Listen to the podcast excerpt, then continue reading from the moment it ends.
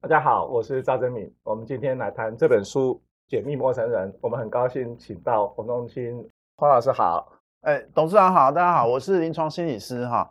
然后今天要来谈这本书，我相当兴奋，因为你看好这本书，它 有一个做法是做这样。现在出版社厉害了，啊，为了书呢能够卖出去哈，无所不用其极 啊。所以你看这个，哎，好像那个档案一样哈，很酷哦。所以我觉得很棒啦，就是说我们开始让书在接触读者之前，就让读者有很多的想象。那其实就带来某些娱乐啊！你在不管是书店啊，或者是你拿到这个书的封面的时候，你会觉得说：天哪，这个出版社怎么这么用心，不断用各种方式，除了文字之外，去传达书里面的意思。所以我相当佩服。是因为这本书啊，洪老师的书我没这样包了，不好意思。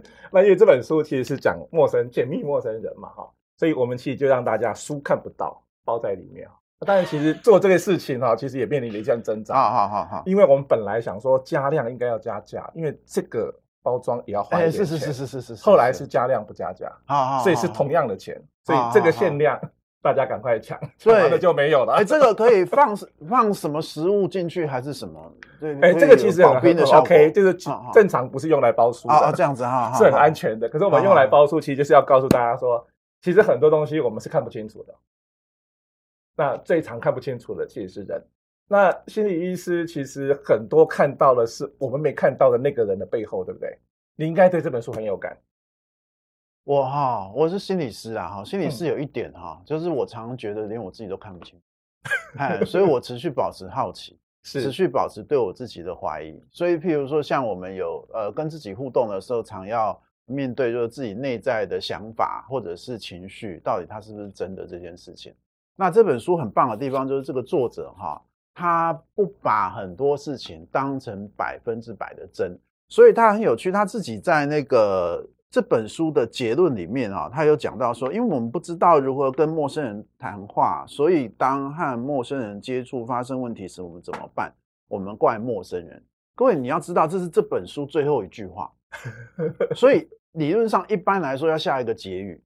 好，下一个 ending 是，可是这个作者他本身这本书的精神或他的结论，他就没有要给你一个确切的 ending，就是你不用那么当真。换我们的角度来说，不用那么入戏，你越入戏啊越痴迷。那你在痴迷个老半天，当你醒来之后发现我不知道在干嘛，所以对我来说，呃，我的工作不管是对我自己或对他人，是当真这件事啊，我有我要有相当的小心。这刚好符合这本作者哈。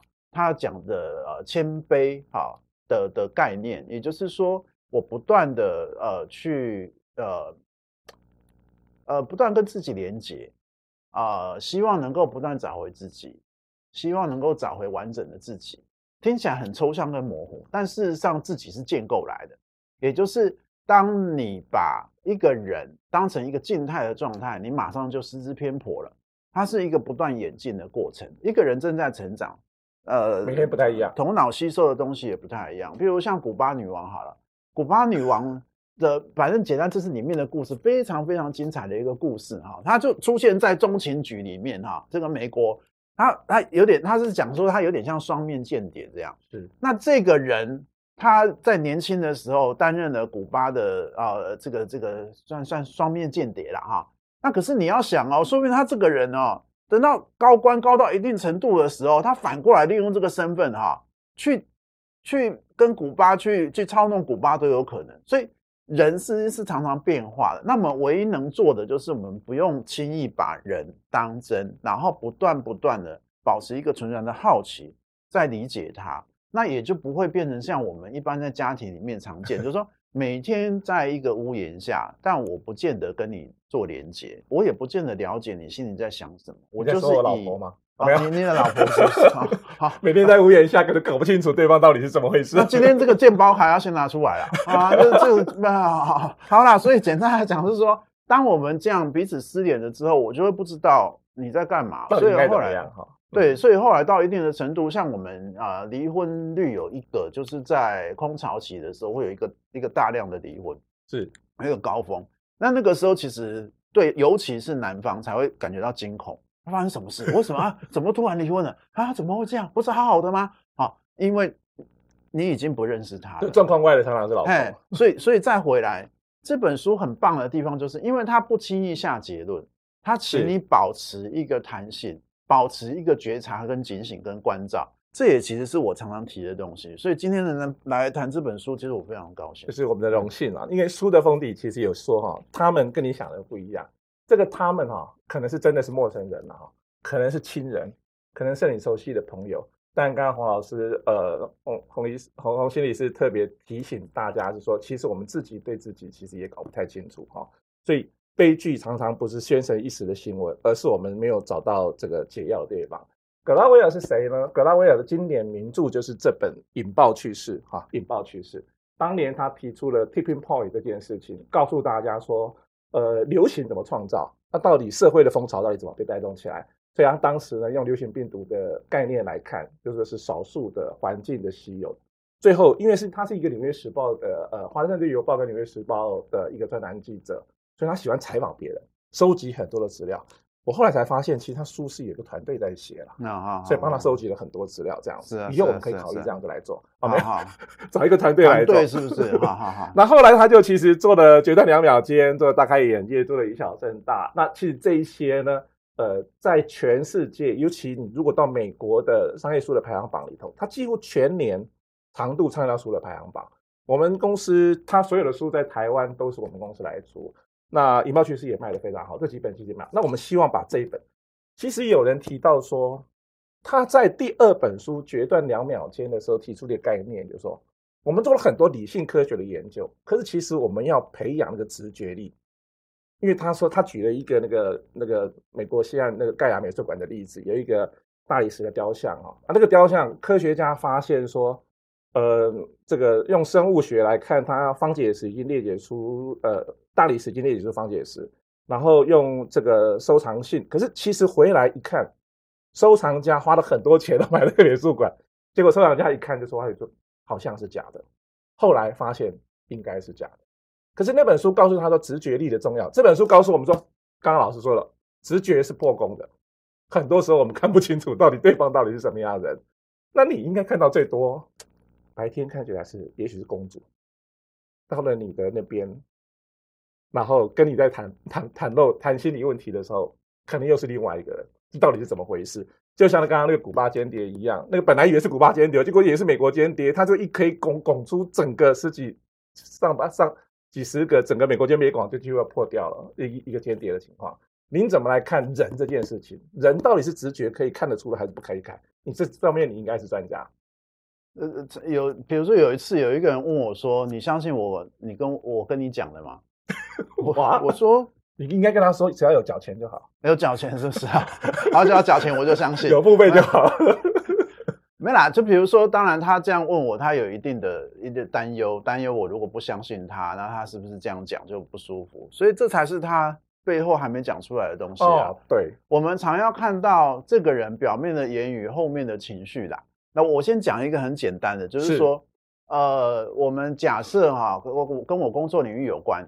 呃，假设有一个人来有一个情绪困扰来找我，那他有一个情绪在，他情绪之前有一个触发这件事的因素，譬如说包含像是跟人家吵架啦或什么，那这个情绪之后他也有一些互动的方式，他因为这个情绪讲了一些话，做了一些事，那对我们来说，重点要回到那个情绪本身，因为譬如说哈，像我们常有这个状况，就是我们会迁怒嘛，比如说我们在职场上的情绪，我们带回家的时候，我就以为是孩子功课没有写让我不舒服。所以我要回到那个情绪，他的情绪是生气。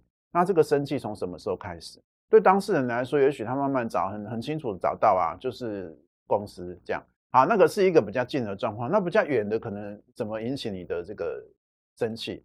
那可能是比如说，呃，家里面的老人家需要照顾，自己很担忧，类似这样哈。这些，所以变成是我们紧抓的情绪，不以事件为当真。所以那个相信要看层次。也就是你要我相信什么？我相信你现在表现出来的情绪，我所感受到的那个是真的。以这个为线索，开始去产生一个发展的历程。所以很有趣的是，一般人看人，他是把它当静态的。你相信我的此刻吗？我没有要相信你的此刻，其实我要跟你一起发展你所谓的真实。所以在后现代来说，没有所谓的真实，然后真实是建构出来的，真实是现在的你跟我同意的状况。至于未来同意的不一定。就像一个人的味道，譬如说我小时候不敢吃茄子，我现在敢啊。那到底 到底什么是真实呢？也就是一个人本身就会变啊。那我此刻的真实跟我下一刻的真实恐怕就不同了哈。所以这样到后现代来说，我们就会知道，我们开始保持着某些弹性，知道我们两个会不断创造出那个真实出来。别人的婚姻是别人的事啊，我跟这个赵董的婚姻，哦、假假设 我们没有要出柜，没有，没有，他借这个时候啊，圣诞告白，喂，不要乱讲话啊，不是、啊，所以慢慢我们就会建构起我们之间的互动模式，那别人管不着的，那就是属于我跟他的一个相处的模式或真实，类似这样子啊，所以有人觉得不连结啊不好，没有情感的交流。可是有一些人可能觉得说，各自有各自的空间，过各自的生活啊，甚至呢，好，你你住你的地方，我住我的地方，平常有空啊，再来互动一下。我之前才遇到一位朋友，他对他已经退休了，他就是这样活，就是个人住个人的，虽然在同一个房子，但房子很大，所以基本上不太会互相干扰，哎，碰不太到哎，房子很大的话会碰不太到。好，所以什么是真实？我相信他吗？我保持弹性啊。我没有一定要相信不相信，但我现在抓你的情绪，所以我们讲相信不相信是常常是在事件的层次，事件的层次。可是问题是，就以他来说，包含像我们的记忆也可以假造啦。啊，哎，我们这如果是这样的话，那我们干嘛一定要相信那个？而且再来是本来记忆每一个人记得的东西也都不同。对，哎呀，按时间先后顺序，譬如像里面有一个故事哈，各位看里面的故事，你就慢慢哈。你也许慢慢刚开始有些慌张，说我记得的东西可以当真吗？比如说里面有讲到一个男性教练跟那个性侵的，好像性侵，好像疑似疑似。那有一个人看到，可是后来才发现他讲的数证词好像前后有一些矛盾或什么。本来我们的记忆就是这样啊，充满了不正确。所以你要相信谁呢？你连自己的记忆恐怕你都要再求证。是，嘿，类似这样了。所以我就不轻易讲我相不相信了。但是回到。看人这件事情，我保持一个弹性，保持善意，因为只要这个人到我面前来，他大致上是要跟我合作一个什么事情，我就这个角度慢慢跟他发展出一些合作关系，慢慢发展出一个属于我们的真实。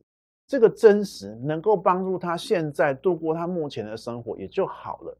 至于这个人他讲的东西是不是真的，对我来说其实没有那么重要。诶，假设一切皆虚妄，是情绪去抓取环境的身边的。比如说，举个例子，我现在生气了，我会抓取的事情就不一样；我高兴了，我会抓取的事情就不一样。都是你这个人，对不对？对，人都一样，情绪也一样。嗯、可是我这个情绪一来了，它会产生的样子，最后产生的事件或结果不同。对啊，我如果很高兴的话，我就会看到我的孩子还很健康啊，在那边笑嘻嘻，我就觉得天哪，我这有有会劳累有价值，孩子永远是个天真可爱的。可是如果我生气，我看到就是孩子在那边还是可爱的。哎哎，这又牵涉到一件事，我怎么看一个行为跟一个人？所以你看哦，看人看不完，所以我一直在学习怎么看人。包括像赵董现在人就教导我，我怎么去，我怎么去思考一个人。对我，所以简单做个结论，我的结论就是，当我看人的时候，我从来没有一个定见。是，当我能够不轻易帮人家贴标签，当我不轻易就是先入为主的时候，我才能保持作者讲的谦虚或谦逊。再去用一个比较弹性或宽广或开放的方式，再重新诠释一个人，但我终究知道那是我的诠释，并非事实。OK，所以那个金律师刚刚提到几个关键字啊，一个当然意思说说建构，对不对？好，然后呃，你提到的其实是动态，换句话说，其实每个人都都知道。然后你觉得说是记忆，其实是有时候是片段或是局部，然后你提到了相信。可是你也提到说，其实我们是应该是善善心、善善念，以人为本。然后最后，你其实告诉我们说，以上皆是也，以上皆不是，因为也不知道是不是为真。对啊，这就是作者的态度嘛。作者的态度就是这样。可是其实作者是要提醒大家，是说，我们以为我们懂，就因为很多人其实没有到您这个层次哈，您这个修为哈，所以很多人都会觉得说，啊，我的喜公安呢，啊，我就以为是这个样子，我就以为是真的。结果我以为那个朋友怎么会背叛我？我们可以被路人甲随便欺骗，可是没有办法被朋友欺骗，因为我们认为我们朋友我就理解的很清楚，了解的就这个就他经常会骗我，可是你根本没有了解你朋友的怎么样。这个书里头有一页哈提到了这张照片哇，这张照片我觉得很经典哦，这张照片很经典啊。这个是巴布亚新几内亚群岛，这这个实社会实验的哈。然后西班牙的小朋友大概一看都知道这是一张愤怒的照片，就这个人像看起来是愤怒的照片。结果巴布亚新几这个学学者到巴布亚新几内亚里头里头的呃托罗布的迪恩的群岛里头去当当地的人来做调查，竟然发现哦，这张照片我不晓得大家看到的是怎么样。百分之二十的人觉得是他是在快乐，百分之十七的人觉得他是在呃悲伤，百分之三十的人觉得他是在对不起，我要用我的眼镜，他是在害怕。百分之三十的人觉得他在害怕，百分之二十的人呢，呃，觉得他其实是呃厌恶的，然后其实只有百分之七的人觉得他其实是愤怒的。所以一张照片哦，一个脸哦，每一个人看到 好像都以为一样哦。然后西班牙的小孩，其实大部分人都可以说，他这是一张愤怒的照片。可是你到那个呃特罗布里恩群岛里头去看，那群人里头，竟然有人觉得快乐，有人觉得悲伤，有人觉得厌恶，有人觉得害怕。他其实真正觉得他是愤怒的只有百分之七。所以我们看每一个人都不准哦，不能只看他美不美哦。像我们像像赵总讲这个太好了，各位有空去看的时候哈，它是一个很烧脑，但是它也同时可以让你很投入。去忘却很多烦忧的一本书，就是你好好看的时候，像这边有个，它有个作者有个结论，就是情绪是可以创造的，情绪是原来连我们认为最本能的情绪，它也是一个文，可以是一个文化的产物。所以，譬如说，像刚好讲到这边，又牵扯到跟喝酒有关。比如说，喝完酒之后，你是酒后吐真言呢，还是你酒后之后有一个更人家更善意的互动？哎，其实是不一样的，也就是不同的文化。即便是喝酒，好像让你比较失去意志之后，你的那个反应还是可以经过整个社会的制约，长期变成你的这个习惯哈。所以，所以像我看这个照片的时候，我那刚好赵董很厉害，跟我有心有灵犀，是 难怪我们今天好像互动的 好像有没有没有啦，就是这个这个照片，我看的时候我也觉得吓一跳，我说哈愤怒，我我也很疑惑哎。我我也不知道，所以我一直觉得我是外星人，就是这样。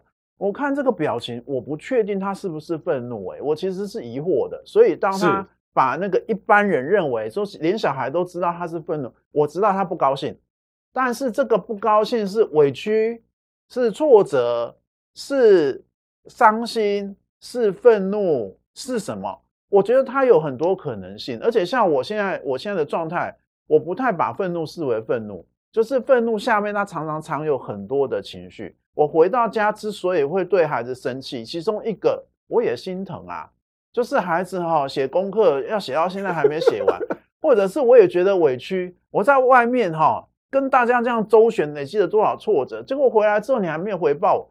愤怒的下面，我现在不太看愤怒本身，而是愤怒下面到底还有什么？我比较看那边。所以对我来说，我看到这个这个照片的时候，我也是很疑惑，我不知道该怎么怎么去想它。所以慢慢去想到，那后来这个作者很棒的地方是，他提出了一个观点，这个观点把那个我们心理学里面的铁律哈把它打掉，就是比如 Ekman 讲说，情绪是一个文化共同的，也就是大家的微笑大概都是那样的微笑，大概的生气大概是那样的生气。可是他其实把人类学的例子举出来之后，他你就会知道说，原来。不是每一个文化或每一个人都一定要有那个表情，表情都不一定的。所以他后来又讲到一个透明性，我觉得这个很棒的是，它里面的很多概念其实重新把我的三观哈再重新整理一遍哈。它几个啦哈，比如说像那个透明性啊啊，透明性就是说，你以为你看一个人表情，你就知道他在想什么，你内在的状态其实差远了。他的讲法是这样哈。那譬如说演员，我们就知道演员的表情是演出来的嘛？哦，那他事实上不是这样。那或者说里面又讲一个，很多人觉得他自己正在惊讶的时候，事实上他回头看他的录影，看他的脸，他其实表没什么表情，表情不大，但他个人觉得他自己很惊讶。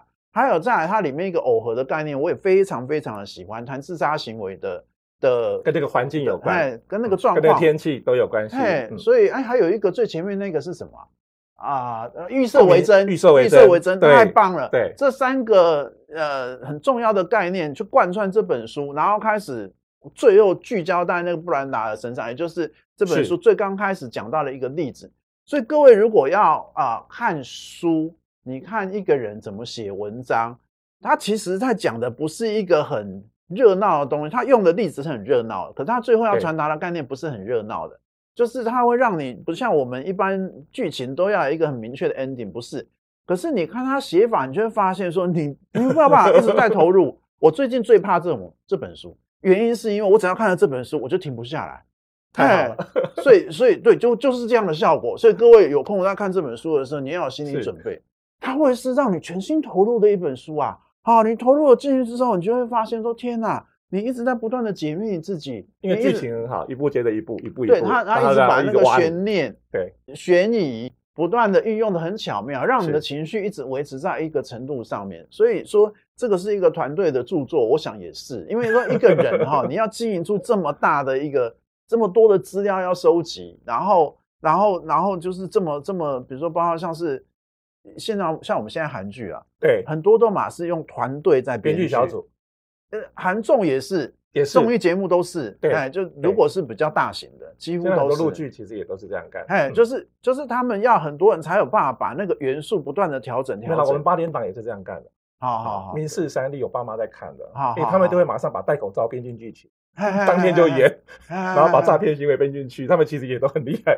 对啊，所以其实我在看的时候，我对我来说。我都忘掉我自己是谁了，哎，我就是跟着作者的想法走，跟着走，我某种程度变成变成作者的的一个一个，我就按照他的思绪走。当然，整个看完之后，如果你有余裕啊，有能量，你再稍微跳出来，重新去看待一遍作者这样写，那到底他漏掉了什么？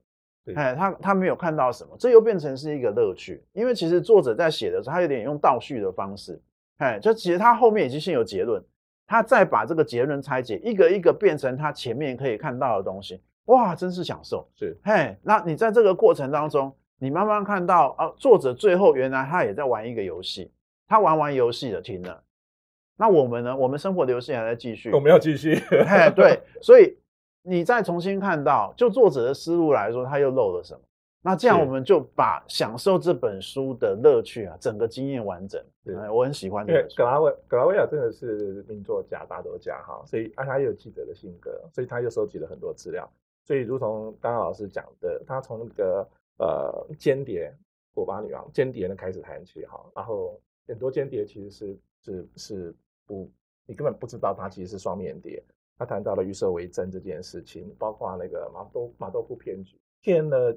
那么多人，跟大家没有人，照理说金利金融监理机构什么，其实都不会被都不会被骗，都是聪明人才对。结果他就这样一路被骗。他谈到了那个呃宾州大学的那个呃性侵的案件，然后谈到那个足球教练呃侵犯这个男童啊，就这样的案件。那谈到了透明性，很多东西我们对透明性根本没有办法了解。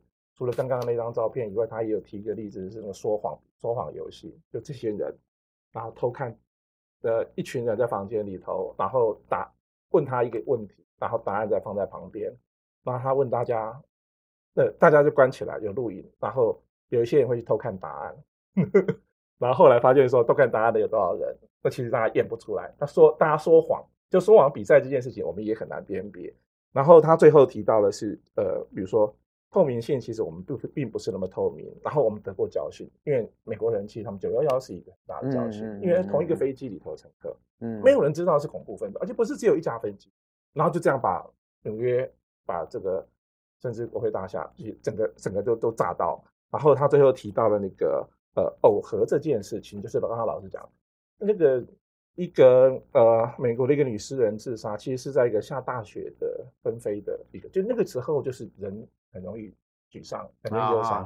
他说美国那个旧金山大桥，有很多人就是到那个地方去跳，啊会去跳。然后你只要改善到那个地方，是其实很多时候可能就会变得不一样。然后他也提到了坎萨斯市的研究，他说呃，想要预防犯罪，结果呢，是不是呃举报枪支？或是呃，透过怎么样的通报，后来发觉交通临检多临检以后，反觉把它把那个犯罪率给降低。是是，所以其实他最后也提到了从，一开始场景，因为一开书一开始提到的是一个美国的女的黑人驾驶，是贝林姐，她也只是过没没仔细打一个方向灯，警察就要把她拉下车，她就不愿意下车，她就没有下车，是啊是啊，最后被拘留，最后三天后她自杀了。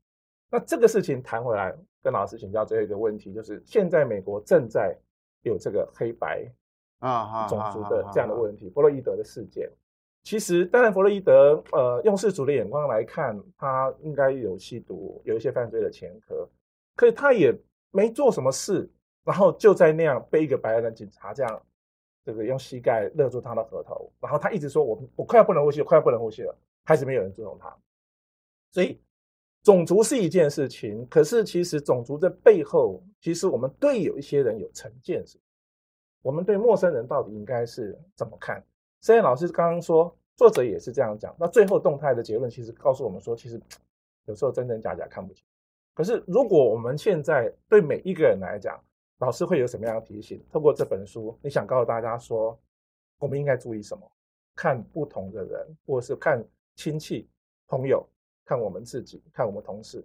我有一个很深深的感受，这个同事哦，看了一整年，我都搞不清楚。结果到尾牙表演的时候，就哇，这个人怎么是这样？好，这样的。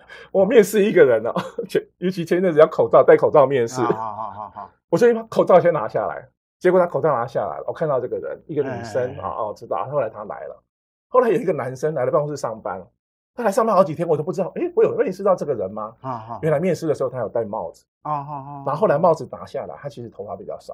哦，我不认得他。这样子啊？好，这个是只是表面。可是如果回过头来。如果回过头来，其实面试常常看错人，这是我的我的我的困我的我的困扰，跟心理师请教。没有这个要跟赵董。尾牙尾牙，其实我们也发现，哎，这个人怎么这么厉害，怎么这么有这种特异功能？这种。然后你刚刚提到了酒后，是哎，酒后真的都可以不算哈，或是酒后真的不当人，就是不是我们平常的人。是，所以我们到底怎么看陌生人，或是熟人，或是自己？来，请心理师做最终的解答。那赵董哈，第一个，我们刚刚赵董这样非常细的去把这本书的重要的概念讲出来。我虽然是被邀请来了哈，我好像是在湖州的哈，但赵董这样一句一句，你就看到什么那个地名我都念不出来了。赵董那不不不就念出来了。我想说那个什么巴布几内什么的话，巴布新几内亚，哪里什么什么巴布亚新几内亚。对，所以各位啊，看到一个董事长哈。这样子出来哈，希望跟大家这样推销这本书，真的哦，看到这样的心，我们体谅一下。那刚好我们两个，一个就是我们讲说美国现在正在发生的，其实包含像这本书刚开始的那个似乎有种族歧视这件事，他半年前就写了这个书哦，然后就预，其实就是我就觉得就活生生预言到这个例子，是。就现在的这个弗洛伊德，我我会回到那个情绪啦，就我们刚才讲，呃，触发情绪的事情，情绪。跟情绪之后，我们的讲的话、做的事，我分这三个部分。那我常回到情绪去看。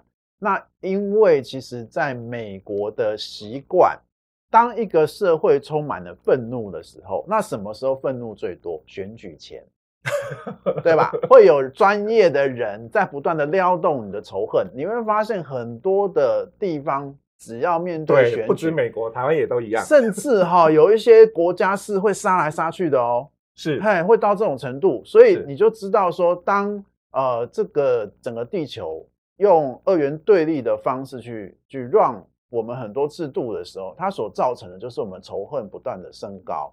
那这样的情况下，它只是在找事件而已。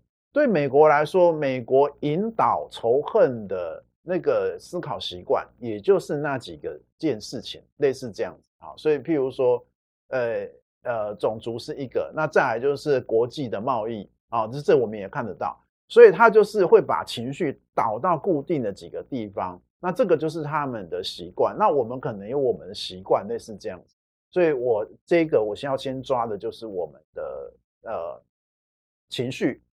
重点不在事件，你要抓事件。你在每一个文化事件都不同，但是情绪还是会相对共通。但我们还是要保持一个疑惑，就是情绪是创造出来的，是，是吗？显然，如果是选举前，我们的情绪就会起来，那显然跟选举有关嘛。好，那 这个到底有什么好？所以它是创造出来。但第二件事，我我想要喝酒，喝酒就比如说我们常会说酒后吐真言，酒后那个才是真实的自己。